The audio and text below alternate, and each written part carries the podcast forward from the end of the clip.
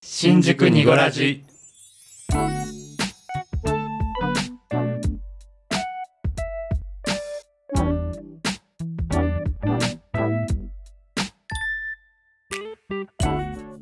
新宿2.5丁目ラジオこじこじです。この番組は東京在住おじさん3人組のゆるい番組です。2丁目的なトピックスだけじゃなくジャンルを問わずお話しできればと思います。はいということで今日はこじこじの一人会でございます。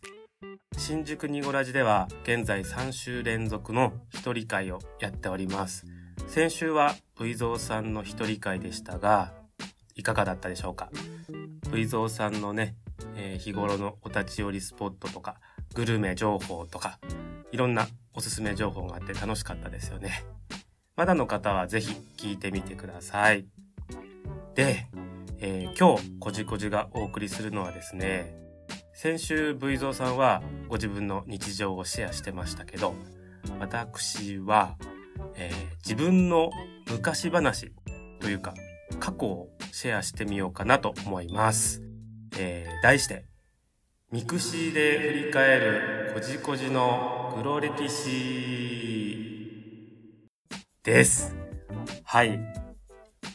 mixiっていうね、ワード今出てきましたけど、新宿にごラジのリスナーの方は、世代的に多分、 mixiを通ってきた方がすごく多いんじゃないかなと思ってます。 mixiっていうのは日記を書いて公開する SNS ってやつですね。私も昔やってましたよ。あの、学生時代と、それから社会人になってからも少しかな。あの、今はもう全然開いてないんですけど、アカウントはまだ残ってます。で、以前、私が好きなポッドキャストの一つ、えー大福ビスケットさんが、えー去年過去の mixiの日記をお二人で読み合ってその日記を供養するっていう企画を番組の中でやられてたんですけれどもそれをね去年私も聞いてこれいつかちょっとやってみたいなっていうふうにずっと思ってたんです。で今回一人会の機会ということでぜひ私も昔の mixiの日記を引っ張り出していろいろ晒してみようかなというふうに思います。恥ずかしいですけどね。ということであの大福ビスケットさん、えーすみません、えー mixiの企画お借りして私もやらせていただきます。でもね多分ねそんなに黒歴史っていうほどの日記も私多分ないと思うんですよもともとそんなに、まあ、今もなんですけどそんなにまめに SNS とかをつけるタイプではなかったのでだからあんまりミクシーもそんなにたくさん日記を書くような人ではなかったです。まあでも、まあ、週1ペースぐらいで書いてた時もあったので、まあ、それなりに溜まってはいます日記が。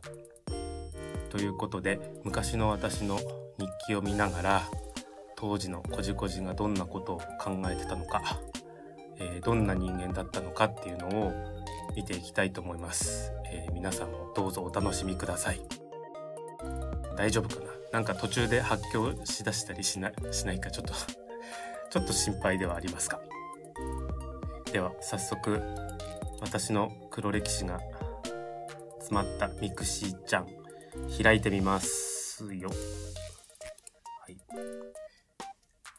そうこれ先日ねミクシー開いてみようとしたんですがねまずねあのパスワードがわからなくてまず開けないっていう壁に直面しました。多分あのメールアドレスで多分パスワードはあれだったかなってなんとなくの見当はついてたんですけどなんかいまいちその思い出せなくて頑張って思い出そうとするんですけどもう10年以上前のことなので全然記憶がないんですよね。だから頑張ってね何パターンもね多分このパターンいけるかなとかいろいろ入力してみて何度目かのトライで奇跡的に開けることができました。これがね開けなかったら企画倒れするとこだったんですよね。でですね私がいつからミクシーをやっていたのかと言いますとえー、一番最初の日記を書いたのが2005年の9月26日です。え、18年ぐらい前になるんですね、もう。そして、えー、最後の日記を書いたのが2011年3月23日です。なので、私がミクシーをやっていたのは、およそ5年半ぐらいってことになりますね。うん、思ってたより短いのかも。ツイッターなんかはもう10年ぐらいやってますからね。それに比べたら結構短いですが、そうなんだ。もっと長いことやってたのかなって思ってましたけど。うん、そうなんだ。で、どれぐらいの数の日記を私が書いてたのかっていうのをちょっと数えてみました。そうしますと、この5年半で計121個の日記を書いてたんですね。年ごとに見てみると、まずミクシーを始めた2005年に20個書いてます。で、次の年2006年は52個。この頃はですね、だいたい週1ぐらいのペースで書いてたみたいです。で、次の年ちょっと減って33個になります。で、この後急に尻すぼみになっちゃうんですね。2008年に8個、2009年に4個、2010年に3個、2011年に1個だけ日記を書いていて、で、この後はもう書いてないんですね。もうね、1年に3個とか4個の日記書いてるってね、むしろね、どんな時に急に日記書きたいって思ったんだろうなっていう、逆にそれが気になっちゃいますよね。っていう感じのね、えー、私のミクシー日記の概要でございます。で、日記をね、見てみる前に、えー、日記よりもね、ちょっと怖いんですけど、プロフィールページを見てみたいと思います。えーと、はい、プロフィールページ飛んでみましたけど、まずね、顔写真がね、すごいね、もう突っ込みたいんですけど、顔をね、鼻ぐらいまで、あのコートの襟の部分でね、鼻ぐらいのところまで隠しててね、もうなんとかクリニックみたいな あの、セーターであの顔半分ぐらい隠すやつっていう あんな感じの、しかももうあの画素数がめちゃめちゃ悪くてね、もうガチャガチャの写真なんですけど。で、えっ、ー、と、プロフィールページ、ちょっと読んでみたいと思います。え、ニックネーム、こじこじ、マイミクの数、72人。あの、マイミクっていうのは、今で言う、フォロワーみたいなやつですよね。相互フォローしてる人が72人っていう感じです。で、えー、っと、名前。そう、あの、ミクシーってさっきのニックネーム以外に、あの本名とかを書くところがあるんですよ。私はゲイアカウントとしてやってたので、本名は出してなかったんですけど、えー、名前、イルボンサラン。マジで誰って感じなんですけども、これ、あの、イルボンサランってあの、韓国語で日本人っていう意味です。これ当時 K-POP が今みたいに日本で流行り出す前だったんですけど、韓国にめちゃめちゃハマってて、それで韓国語とかもね、あの、ちょっと勉強し始めてた時期ぐらいだったのかな、多分。それで多分この名前つけたんだと思います。名前、日本人っていうね。で、性別、男性。えー、そして住んでる県とか血液型とか出身地とかがいろいろ書いてあって、えー、いよいよ自己紹介の欄になります。えー、読みますよ。175、68、24。特徴、あ、24ってこれ年齢ですね、当時の。その当時24歳だったみたいです。えー、身長175、体重68、年齢24。特徴、猫背、すり足、マイペース。暇を見つけては海外旅行に行ってます。西ヨーロッパはだいぶ行ったので、東ヨーロッパ、それからアジアにもっと行きたいです。えー、今まで行った国。って言って、こうバーっと下に、あの、いろいろ今までに行ったことのある国を、ダーッと箇条書きに書いてます。ね、ありがちなやつですね。で、最後に一文。よかったら仲良くしましょう。ですって。これ仲良くしましょうって言ってますけど、仲良くする気あります？この人。東ヨーロッパ、アジアにもっと行きたいですって勝手に行けよっていう。なんかこういうので気が合いそうな人一緒に行きましょうとか普通書けますよね。そういうんじゃないんだ。なんかちょっと上から目線で調子こいてる感じありますよね。ああ、この人可愛くない。でも、ああ、うん、24歳だった当時、多分ね、この時にはもうミクシーだいぶ離れ始めちゃってる、私がね、離れちゃってるぐらいの頃だと思うんですけど、社会人になって1、2年目ぐらいの頃でしたかね。当時はもうかなり海外旅行が好きで、休みのたびにどっか行ってたんですよね。もう3連休とかでもどっか海外行っちゃうぐらいの。逆にね、もう今では長距離移動が嫌で、もう旅行でどこか海外に出るってめったにしなくなっちゃいましたけどね。うん。あの、韓国とか台湾、2、3時間とかで行けるような国は、あの、結構好きでちょこちょこ行くんですけど、もうね、ヨーロッパとかはね、ちょっとなかなか腰が上がらなくなっちゃいました。うん、まあでもまた行きたいんですけどね。はい。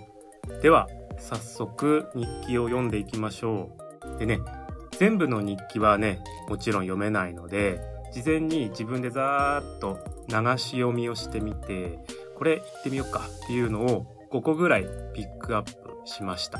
なので、その5つを読むことにします。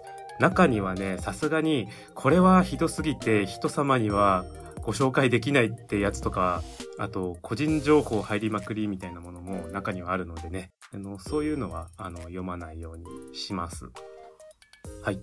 ではまず一つ目の日記。えー、ミクシーで私が初めて書いたやつで、2005年9月26日午前の11時20分に書いてます。えー、タイトル、えー、長らく、てんてんてん。えー、ミクシー始めたのに忙しくて長らく日記すら書いてませんでした。今日からはちゃんと書かせてもらいたいと思います。ただいま大学の部活の合宿中なんです毎日運動してるから非常に健康的でも共同生活はストレスがたまるね。体育会系の世界ってほんと疲れる。で今日は合宿のオフの日。久々に家に帰ってきた。何しようとまず考えるけどこれといってすることがない。結局ゴロゴロしてぐうたらすることに。せっかくのオフなのにもったいない。合宿中の方がまだ有意義な生活だよ。明日からまた合宿に戻ります。次のオフではもっと文化的なことができますように。はい。あじゃあうん。1個目からちょっと自分的には結構恥ずかしいですね。そうあのね私ですねあの大学生の時に運動部に入ってたんですよね。えー、日記の中で合宿中って言ってますけどこの合宿ってあのどこか地方の方に行っての合宿とかじゃなくて都内近郊での合宿で間に中抜けができる日がいくつかあったんですよね。それで家に帰ってきてこの日記を書いたんだと思います。ね、体育会系の世界ってほんと疲れるんですって。そりゃそうですよね。それまでね吹奏楽部で文化系一筋だったのにもうなんでこの運動部とかに入ったんだかっていうのがねもう私でもちょっとよくわからない。これもまあまあちょっとした黒黒歴史なのかもしれない。結局ね馴染めなくてこの部活次の年ぐらいに辞めてるんですあとちょうどゲイとしてデビューしたのもちょうどこの日記の直前ぐらいだったんですよね。なのでいろいろ遊びたくてもうね部活とかしてる時間も惜しかったですよねこの頃は。うん。はい。こんな日記からスタートしてたみたいです。私のミクシーちゃんは。はいじゃあどんどんいきましょうかね。2つ目の日記です、えー、こちら書いたのは2006年6月17日朝の7時22分です。早いですね。タイトル最強戦より。髪切ってさっぱりしました。結構短めにしたから涼しいわあ、最近気づいたんですけどね。自分朝になると発情するようです。かっこバク。皆さんお気をつけなさいますよう で 何言ってんのこの人これほんとどういうつもりで書いたのかマジでわかんないんですけど何言ってんのこの人、タイトルに「最強戦より」って書いてあるんで朝のめちゃくちゃラッシュの最強戦から多分あのガラケーで書いた日記なんだろうなっていうのはまあわかるんですけど本当に意味が分かりません、えー、多分ムラムラしてたんですかね。誤解のないように一つだけ言っておくんですけどあの私あの最強線とか電車とか公共の場でなんか変なことしたことは当時も今も一度たりともありません。はい。なんかええ当時そういうことがしたかったのかな？知らんけどわかかりませんけど。はい。ちょっと汗かいてきた。次いきます、えー、どんどんいきましょう。3つ目の日記です、えー、こちら2006年12月28日。お昼の12時38分です。タイトル大ナイト新幹線と実家。大内楽しかった。夏よりは人少なかったけど。ぴょんぴょん跳ねてたもんだからふくらはぎがパンパンで痛い。まあんなに大雨だったのにみんな頑張って大内に行ってるってことはみんな飢えてんだろうね。かっこ笑い。唯一ムカついたことは帰ろうとしたらテーブルの上に置いてた俺の服に誰かが酒こぼしやがっててぐっちゃぐちゃになってたこと。帰りははって寝てそのまま新幹線に乗って実家に。はっ暑くていまいちよく眠れなかった。疲労がピークなのにさらに追い打ちをかけるように新幹線の大遅延汗臭い服ぐちゃぐちゃのまま新幹線に長時間拘束されてた。絶対周りの人臭いとか思ってたんだろうな。疲れた。えちょっと信じらんない。えー、何これ。えこれ本当に俺書いたの？ね、大雨なのにみんな頑張って大内に行ってるってみんな飢えてんだろうね。笑いって。最低。え、生意気すぎる。こいつマジでぶん殴りたい。いや、つうか、お前もその場行ってんだからなっていう。服に酒こぼれたのもさ、テーブルにそんな服放置してたお前が悪いんだろうがっていうね。え、可愛くない。えー、これ本当に私なんだろうか。いや、私なんだよな。いやちょっと待って。あー、ちょっとねいやこういうのが出てくるから怖いんですよね昔の日記って。でもねこの日のことはあの実はちゃんと覚えてるんですよ。確かにえっ、ー、とは行ったんですけど友達と3人で純粋に寝に行ったんですよ。夜中の3時とかでちょっと寝たい。あの次の日朝から動かないといけないからちょっと仮眠したいみたいな感じで。だからそう。純粋に寝に行ったんです。私はね。でもそこから直で実家に帰省するってちょっと今じゃ考えられないかも。元気だな、まあ、当時二十歳になったばっかりだったからね。じゃ今だったらちょっと絶対しませんね。こういうことは。ちなみにタイトルにもある「大内」っていうのは大学生ナイトのことですね。懐かしいな。きっとねえー、これ2006年でしょ？2005年にデビューして1年ちょっと経ってゲイ遊びっていうんですかねそれが日々めちゃくちゃ楽しかった時期なんじゃないかなと思いますよ。うん、文章の端々からそういうのをめちゃめちゃ感じますね。はあちょっとしんどい。はい次行こう次。えー、お次はですねちょっと時間が飛んで2010年の3月30日午前11時43分の日記です。タイトルは、さよなら東京。えー、文字通り、私が東京での学生生活を終えて、東京を去る時の日記ですね。タイトル、さよなら東京。のんびりゆるゆると学生最後の休みを過ごした2月3月でしたが、僕も4月1日からようやく社会人になります。それに伴って東京を去ることになりました。当分の間静岡に住みます。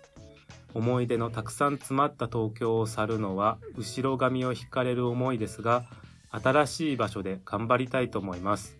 毎日いいともの時間に合わせて起きていた自分が果たして早起きなんてできるのか。いいともってこれあれですね。笑っていいとも。お昼の番組の笑っていいとものいいともですね。職場にちゃんと馴染めるのか毎週末一緒に過ごしていた相方となかなか会えなくなって寂しくて死んでしまうんじゃなかろうかなどなどいろんなことが不安で不安でしょうがないですがとりあえずがむしゃらに頑張ってきます。あでも東京には相方に会いにちょくちょく来ると思うのでその時に皆さん遊びましょう。で今日引っ越すんですが約束の時間に引っ越し屋さんが来ません。電話して催促しなきゃ。新幹線の時間が迫ってるのに。はいという日記でございます。えー、っとね大学を卒業したんですけど私は就職して東京を去ってこの後静岡県に引っ越すんです。ちょうどその当日に書いた日記ですね。そうそう思い出しました。そう覚えてます。この日ね引っ越し屋さんがなかなか来なくて遅刻しちゃってもう引っ越しの時間もギリギリしんギリギリであの就職先の会社から渡されたそう新幹線の指定の時間にギリギリ間に合ったみたいな。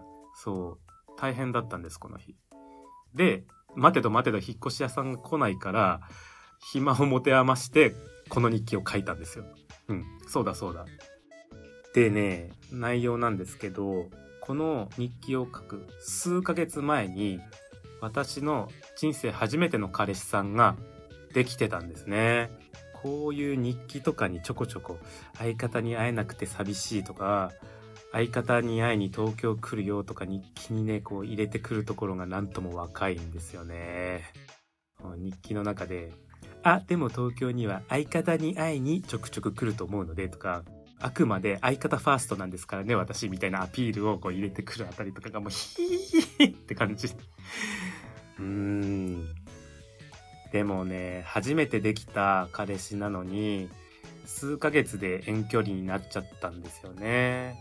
今思えば我ながらねこじこじくん相当寂しかったよね。ってちょっとしみじみしちゃいますね。はい。じゃあ次行きましょう。次が最後かな。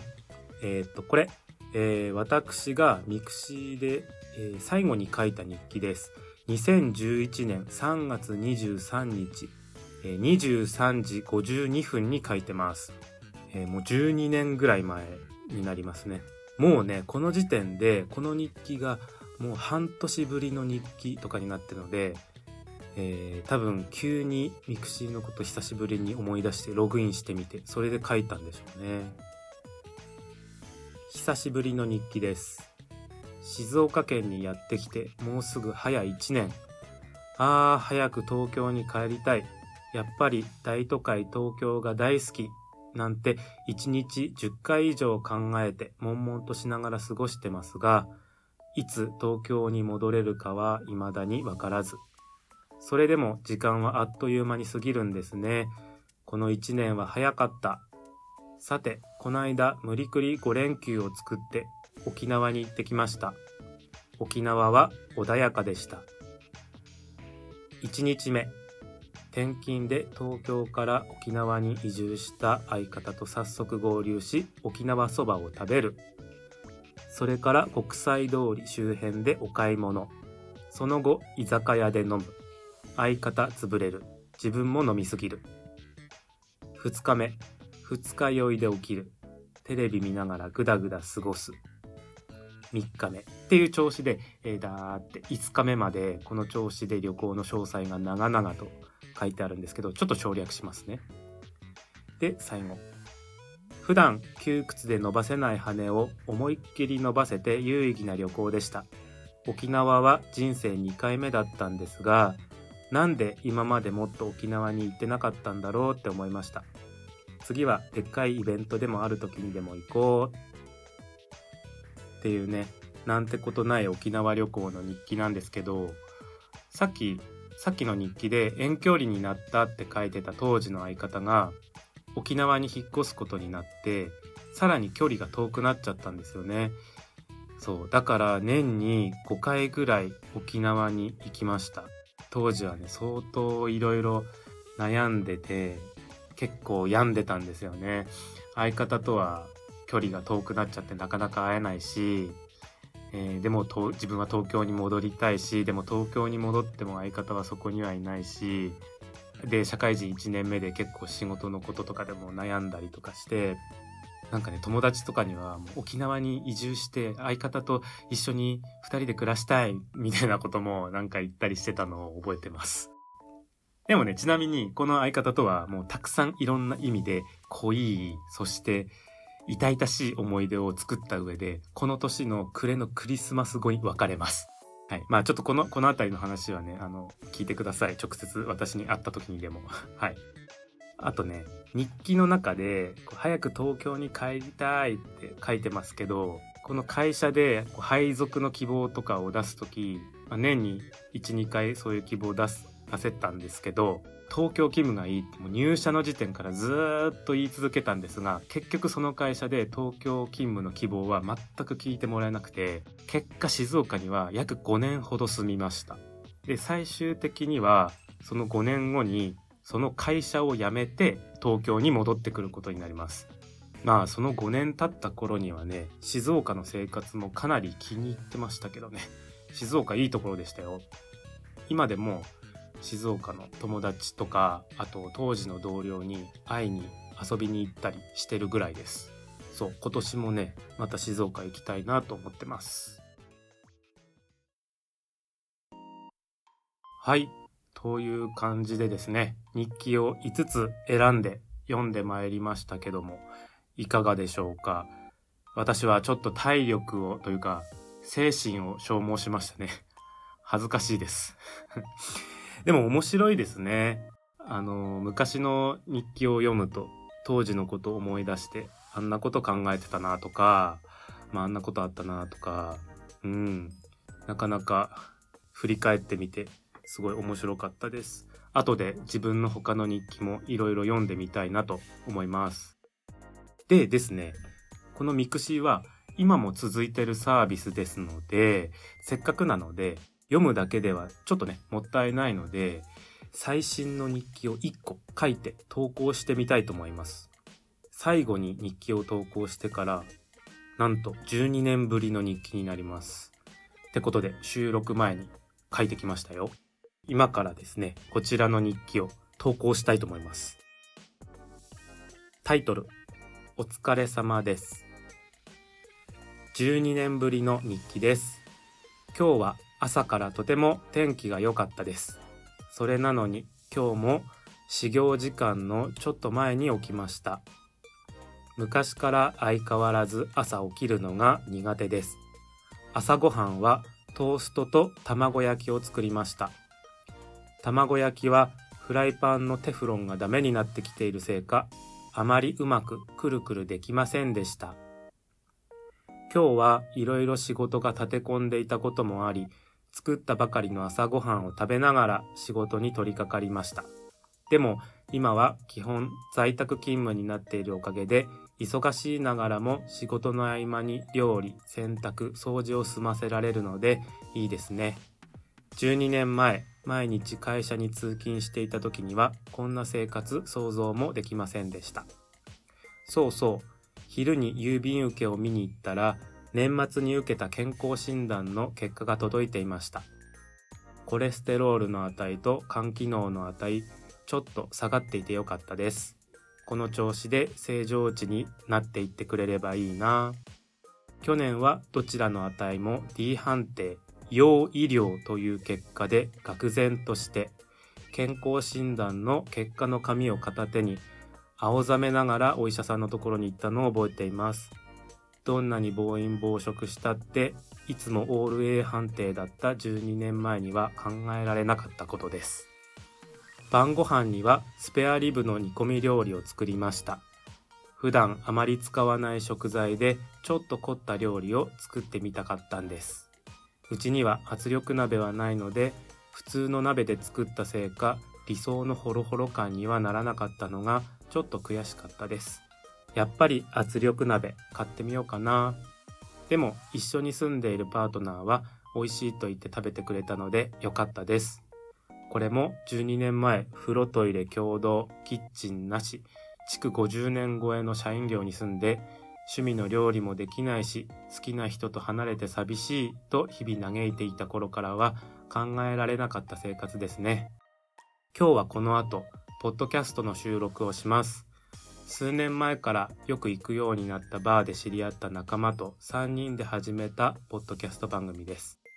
今回は一人会の収録なんですが自宅の中で環境音が入らない場所がなかなか見つからなくって近所の音楽スタジオの録音ブースを借りて収録してみることにしました12年前の自分だったらこれ何のことを言っているかさっぱりわからないかもしれませんねさてさて前回日記を書いた日から約12年も経ってしまいましたが12年前の自分に何かアドバイスができるとしたら今悩んでいることは全て時間が解決してくれるよと言ってあげたいですね。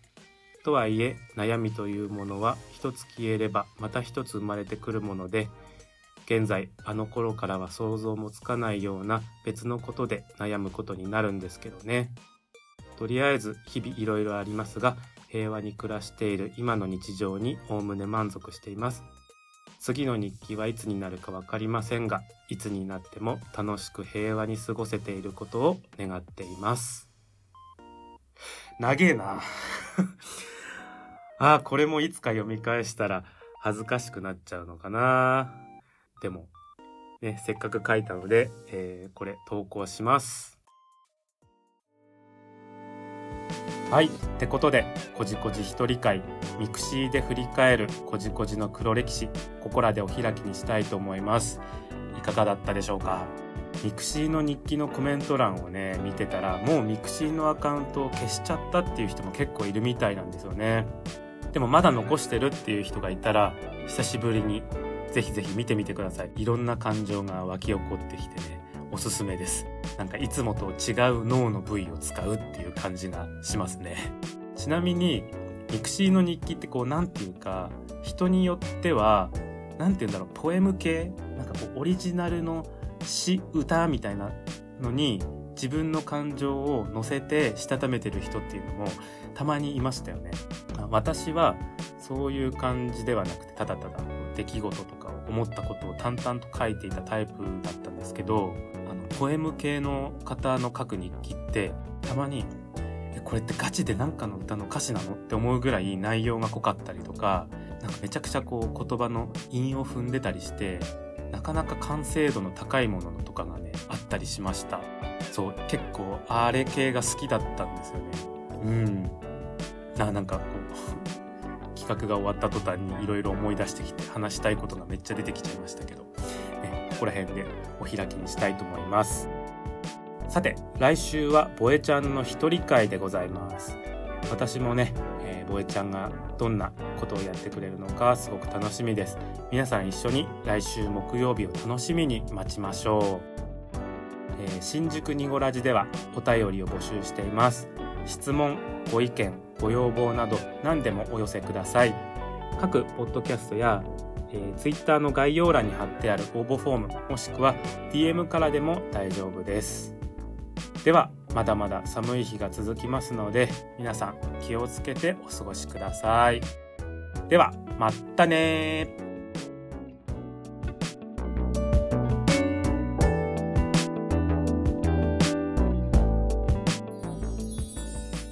ニゴラジ。